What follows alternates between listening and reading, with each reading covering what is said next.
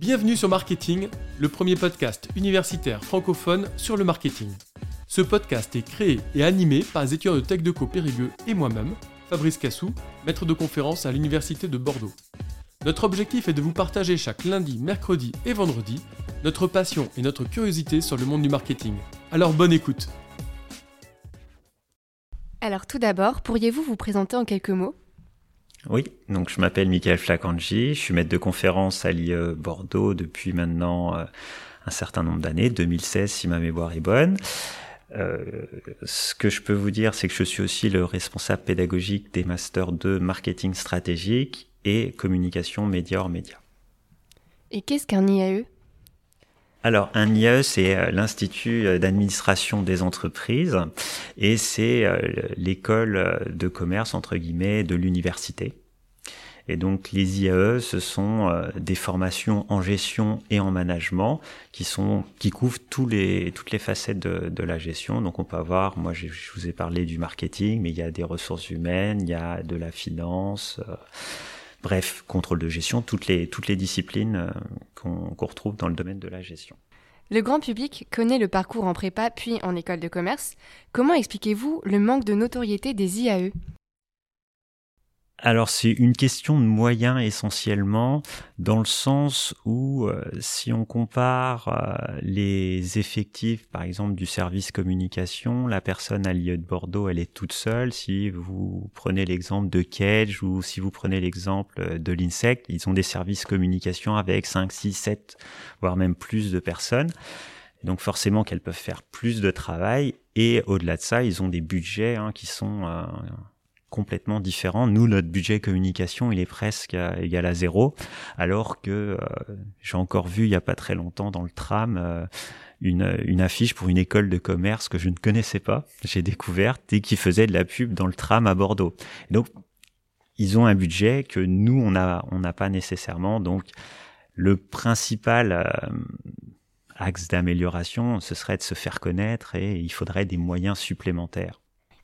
Et quelles sont les autres différences entre un IAE et une école de commerce? Alors, la principale différence, hein, et c'est ce qui fait la force de l'université, c'est les taux d'inscription, quoi, les frais d'inscription. Euh, ce sont les frais euh, d'inscription universitaire et qui sont euh, à un prix imbattable par rapport à des écoles de commerce où on est à plus de 10 000 euros. Bon, bah, l'université, c'est 400 euros. Donc, forcément que on est très attractif euh, à ce niveau-là pour une formation qui, à mon sens, est plus ou moins identique. Si on compare hein, avec, euh, j'évoquais un hein, ou l'INSEC, on n'a vraiment rien à leur envier. Après, la grosse différence, c'est sur, euh, j'allais dire, le carnet d'adresses.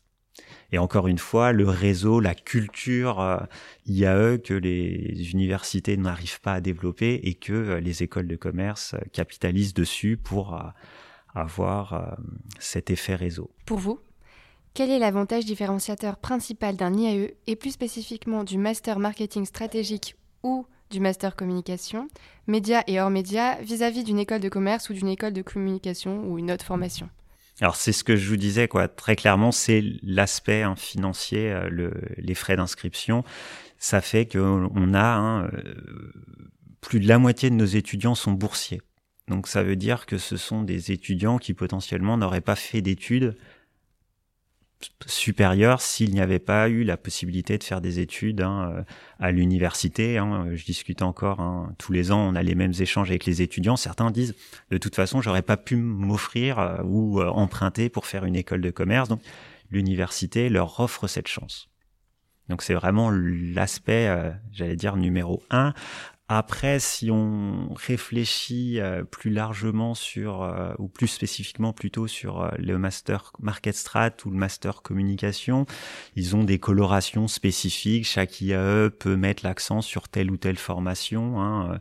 À Poitiers, il y a un master qui est uniquement sur dédié à l'enfance, donc c'est hein, pour tous ces univers-là.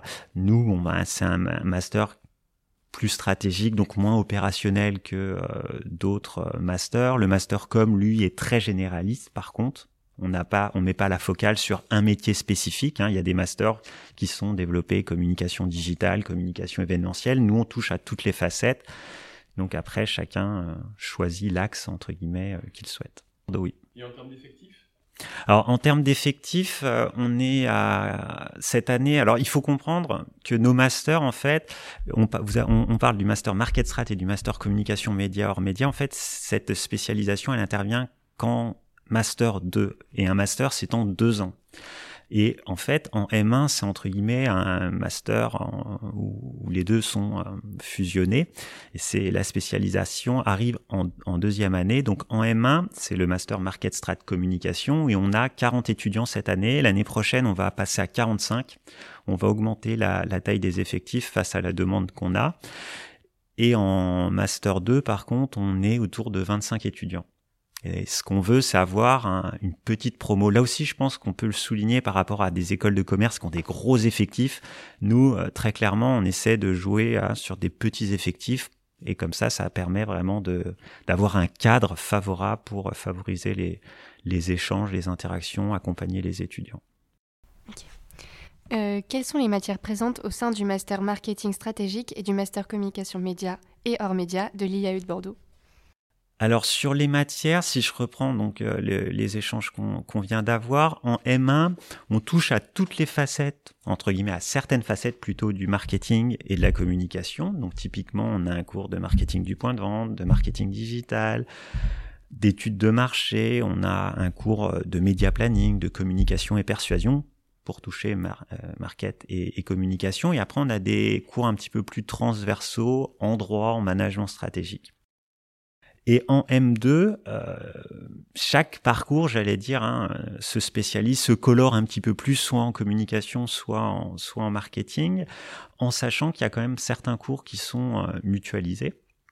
Et donc, les cours mutualisés, on a par exemple CRM, e-commerce, et après, ben, en communication, on touche à peu près, par exemple, toutes les facettes, communication média, hors média, digital, euh, interne et institutionnelle, communication visuelle. On, essaie de toucher toutes, toutes les facettes. Vous avez déjà ouvert le, le Master 2 Com à l'alternance, et pour la première fois cette année, le Master 2 Marketing Stratégique va être aussi également ouvert à l'alternance. Quelles sont les motivations d'avoir et de l'initiale et de l'alternance pour ces masters Alors, deux raisons. La première est stratégique et au niveau de l'IE. Euh, les moyens, les ressources hein, des universités sont de plus en plus limitées. Donc hein, la, la cote-part qu'on reçoit de l'université, que l'IE reçoit de l'université, euh, est réduite. Et donc pour gagner de l'argent, il faut essayer, entre guillemets, de s'autofinancer. Donc le fait d'avoir euh, des formations en apprentissage permet hein, de récupérer, d'avoir une certaine assise financière. Ça, c'est le premier axe. Et le deuxième axe, ça répond également, l'ouverture à l'apprentissage, aux attentes des étudiants et euh, de certaines entreprises hein, partenaires. Donc, euh, on a eu l'interview il n'y a pas très longtemps où vous avez interrogé la personne hein, d'Atoll qui vous expliquait que l'alternance était quand même quelque chose d'important pour les entreprises et donc ouvrir ce master en apprentissage répond à, ces attentes. Vous en avez un peu parlé tout à l'heure, mais euh, il y a des différences entre les masters marketing des différents IAU de France. Est-ce que vous, pourriez nous en dire un peu plus sur ça, euh, s'il vous plaît? Alors chaque euh, chaque master entre guillemets euh, s'inscrit dans la mention marketing euh, vente. Hein, si je pense à cette mention marketing vente à laquelle sont rattachés les masters communication média et hors média, plus ou moins on développe à peu près les mêmes compétences et ce qui va différencier les différents masters, c'est cette coloration finale euh, soit on peut avoir un angle métier, soit on peut avoir un angle plus euh, en lien avec un secteur d'activité. Et donc c'est chaque master choisit euh, l'axe dans lequel hein, il veut, il veut s'inscrire. Quelles sont les modalités pour pouvoir rentrer en Master 1 Marketing stratégique et communication à l'IAE de Bordeaux? Alors, bonne question. je suis souvent... quoi j'ai il y a la ligne directrice qui dit qu'il faut avoir validé une licence hein, ou 180 crédits euh, CTS.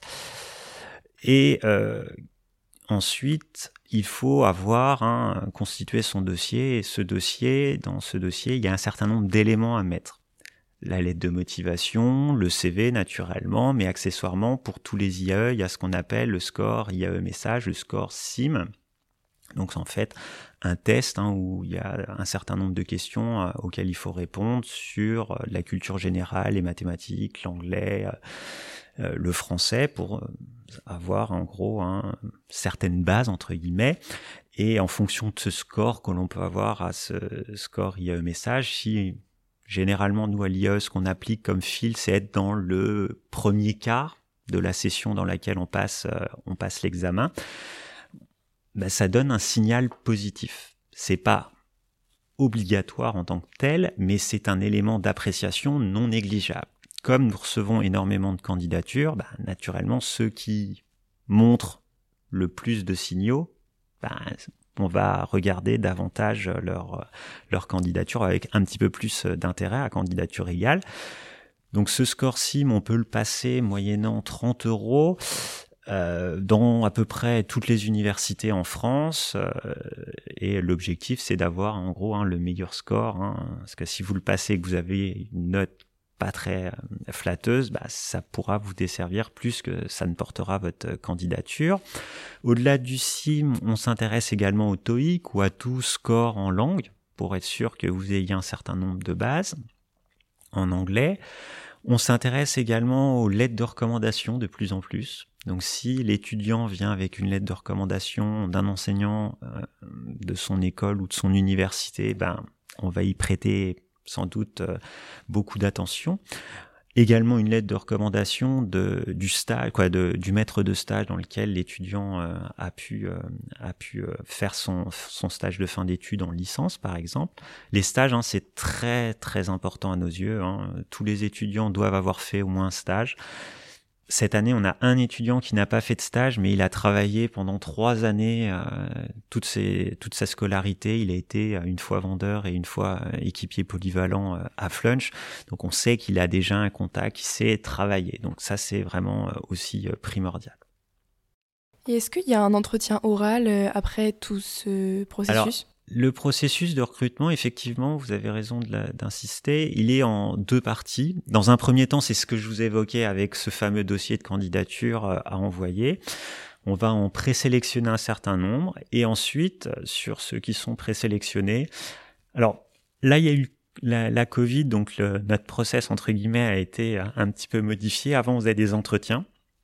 Maintenant, on fait des, des speech, des, des pitchs vidéo de cinq minutes où euh, le candidat doit se présenter, motiver son parcours, voir comment expliquer comment il s'intégrerait dans l'IE. Euh, et accessoirement, il y a un petit passage libre aussi en anglais.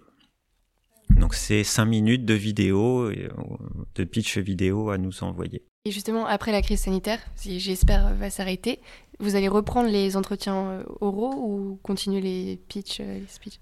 Alors, ça va être une question à laquelle on va être confronté dans les mois à venir. Alors, je ne saurais pas vous répondre. En M1, il faut aussi savoir une chose, c'est que euh, c'est une formation qui est très très demandée, sans doute la plus demandée de l'IE, si je dis pas de bêtises. Et ce qui fait qu'on a un nombre euh, très important de dossiers à traiter et que les vidéos nous apportent de la flexibilité pour euh, analyser les dossiers. En M2, par contre, pour les étudiants qui jusqu'à présent euh, candidataient euh, pour une intégration en M2, jusque-là, même si c'était en, même s'il y a eu la crise sanitaire, je faisais quand même des entretiens parce que je préférais faire des entretiens et en M2, en plus de ça, je demande une étude de cas à faire en plus. Quel est le profil type d'un étudiant en M1 marketing stratégique et communication en IAE Alors, je suis toujours en délicatesse avec cette question dans le sens où j'ai pas l'impression qu'il y ait un profil type. On pourrait croire que un étudiant qui a fait la licence sciences commerciales ou sciences du management à Bordeaux, bah, c'est la voie de prédilection pour euh, pour venir. Mais si on regarde les chiffres de cette année, euh, c'est même pas un tiers euh, des effectifs qui viennent de l'université de Bordeaux un grand pourcentage vient d'autres universités. Donc il n'y a pas vraiment un profil type. Pour étayer mes propos, j'ai aussi vous évoqué le fait que, par exemple, on a des étudiants d'AES, de STAPS, de droit, euh, de LEA, d'AEI, vraiment de différentes filières. Et ce qu'on recherche avant tous, je vais être honnête avec vous, hein, ce sont les meilleurs étudiants.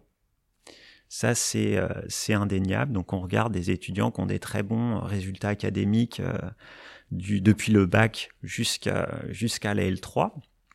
Donc ça, c'est le premier élément.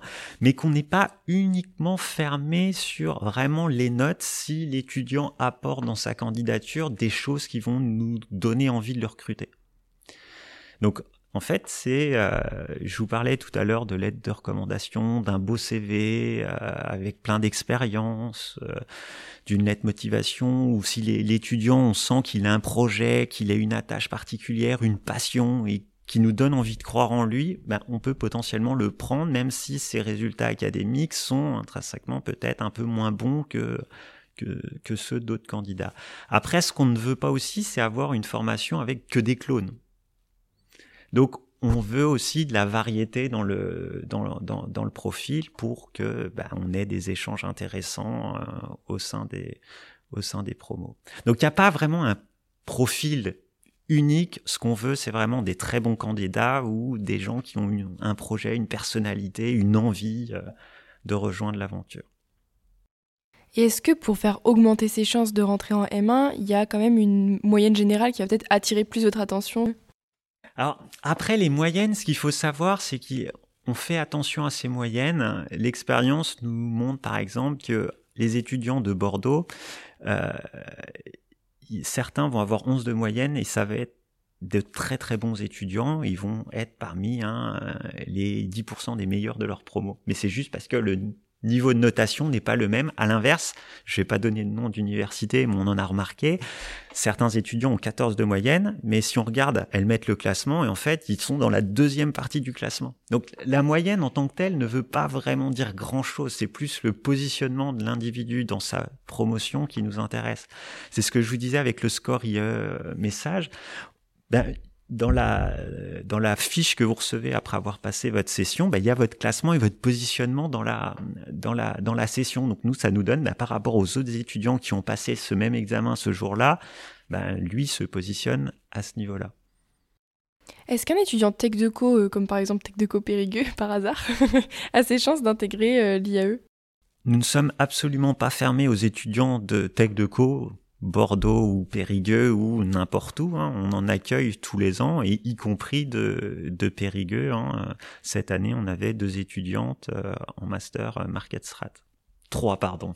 Comment est-ce qu'on peut améliorer ses chances d'être intégré, euh, enfin d'être sélectionné dans un IAE Alors c'est ce que je vous évoquais vraiment. Quoi. Ce qu'il faut prendre conscience, c'est que tous les étudiants ont plus ou moins le même parcours. Et euh, il faut être la pomme euh, rouge parmi toutes les pommes vertes. Et donc il faut nous envoyer, il faut qu'il y ait quelque chose qui euh, nous interpelle dans la dans la candidature. Donc je sais pas, j'analyse vraiment avec beaucoup d'attention ceux qui mettent un petit, par exemple, hein, cette année, il y en a plusieurs qui l'avaient fait, un petit QR code. Hop, je scanne le QR code, je tombe sur un CV en ligne, etc. Ou une autre personne m'avait mis un, flashcode, ça montrait, ça tombait sur euh, ces vidéos de danse. Elle est, vous avez réussi à capter mon attention, ça suscite l'intérêt et j'ai envie de regarder. Je vais peut-être même regarder avec un peu plus d'attention le CV. Et si ça se trouve, il est identique à celui de quelqu'un d'autre. Mais au moins, je vous aurais remarqué. Et donc potentiellement, euh, ça peut hein, euh, donner envie de découvrir ou de faire appel à donner une chance souvent c'est à ce niveau-là que ça joue, c'est de donner une chance à la personne de pouvoir tenter de nous convaincre lors de la deuxième phase. Et d'une certaine manière, la personne s'est plus impliquée dans sa candidature qu'une autre. Exactement. Typiquement, ça m'arrive tous les ans de refuser des étudiants qui ont euh, des très très bonnes moyennes, mais qui vont mettre par exemple dans leur lettre de motivation euh, candidature pour euh, Toulouse School of Management. Et là, pour moi, c'est rédhibitoire. L'étudiant a beau être très bon, mais ça veut dire qu'il n'est pas motivé, qu'il n'a pas pris le soin de, euh, de, travailler sa, candidature. S'il y a des fautes d'orthographe dans la lettre de motivation, pour moi, ça, c'est impardonnable. Donc il y a, des choses hein, qui sont quand même relativement simples euh, sur lesquelles on peut jouer. Et après, il y a euh, encore une fois, ce score sim qu'on peut travailler en allant à la bibliothèque et en s'entraînant. Pareil pour le, le, le. Hein. C'est de la technique plus que de la maîtrise euh, de l'anglais. Donc il faut juste apprendre à passer le test plutôt qu'à être bon en anglais. Mais ça suffit pour réussir et faire illusion le temps de l'entretien. On peut s'entraîner euh, pour le test SIM Pour le test SIM, dans toutes les bibliothèques, normalement, vous devriez avoir euh, des annales. Est-ce que vous avez un conseil particulier à donner aux étudiants qui veulent intégrer le M1, que ce soit en marketing stratégique ou communication, ici, à l'IE de Bordeaux? De croire en eux. C'est ce que je dis à, peu près tout le temps euh, aux étudiants euh, lors des journées portes ouvertes qui arrivent euh, affolés quand ils voient le taux d'admission. je leur dis que le loto, 100% des gagnants ont joué et tentez votre chance, essayez de mettre le plus de voyants ouverts pour nous donner envie. Mais ça veut dire qu'il faut tenter, mais il faut se préparer aussi. Mais qu'il faut préparer, il faut faut pas envoyer sa candidature au dernier moment. Parce que si vous la faites euh, un peu rapidement, avec des maladresses, etc., euh, les dates, elles sont déjà mises euh, en ligne dès à présent. bon, bah, vous savez, limite, dès que ça ouvre, vous pouvez déjà déposer votre dossier, vous savez les pièces. donc, non, non, il y a, y a beaucoup de choses. Quoi, on peut se préparer en amont. Et le score SIM se repasse et le score SIM, vous pouvez le repasser autant de fois que vous voulez. Après, malheureusement, c'est payant. Il est valable trois ans. Et si on le repasse deux fois, on peut garder le meilleur score qu'on a obtenu? Bien évidemment. C'est combien? C'est 30 euros, c'est ça? C'est ça.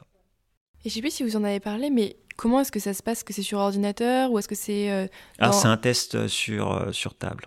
D'accord. Ok. Ah, donc on doit se rendre dans un lieu. Euh, Exactement, un, un, centre d'examen agréé. Par exemple, l'IE, nous, on va faire trois sessions cette année. Donc là, c'est au mois de mars, euh, mars et puis le 2 avril pour la dernière date. Est-ce qu'il y a des activités associatives étudiantes particulières au sein de l'IAE?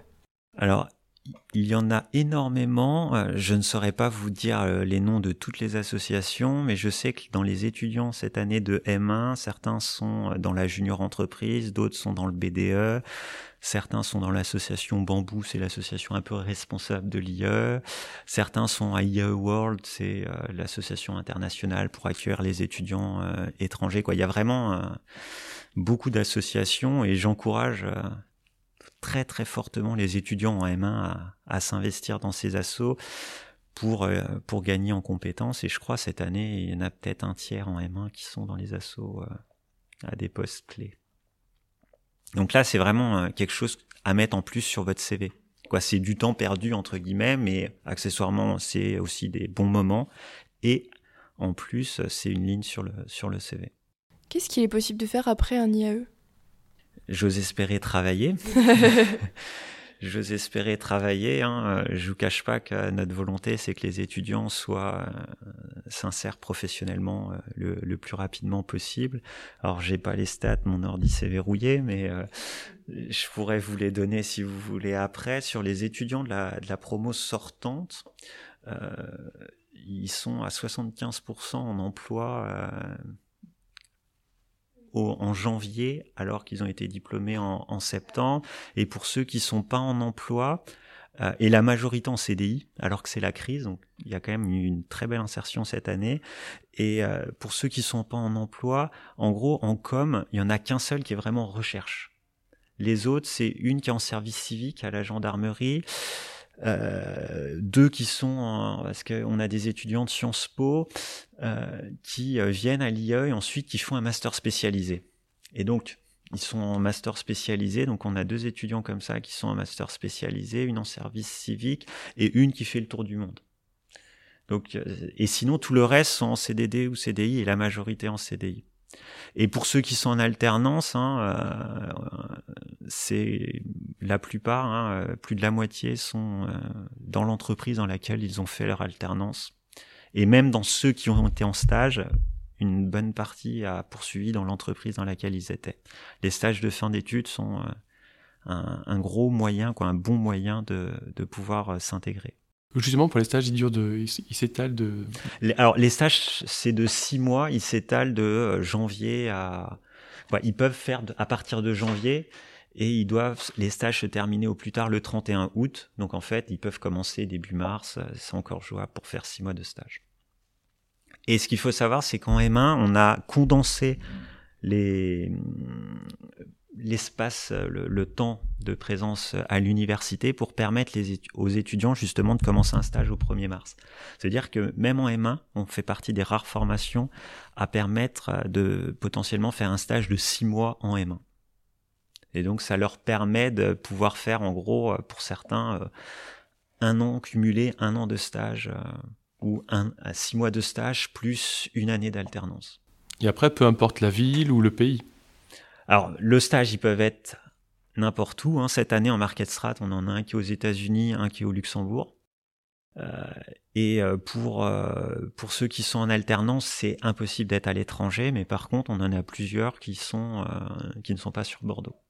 Et quels sont les postes occupés et dans quelles entreprises par vos anciens étudiants? Alors, on a vraiment de tout on a vraiment de tout dans le sens où euh, on a des étudiants qui vont être aussi bien euh, chefs de produit, chargés d'études, euh, euh, chef de projet, etc., ou chargé de communication. On a des certains qui sont uniquement marketing, d'autres qui sont plus sur des postes en communication, mais certains qui ont fait le master market strat sont sur des postes en communication, et inversement, certains qui ont un master en com sont à cheval. Hein. Il y a beaucoup aussi de personnes qui sont sur euh, chargées de marketing et de communication, qui ont ces, ces deux casquettes. Donc ça, c'est plus dans les plus petites boîtes, euh, mais certains sont dans des plus grandes structures essentiellement des entreprises privées, très peu dans le public.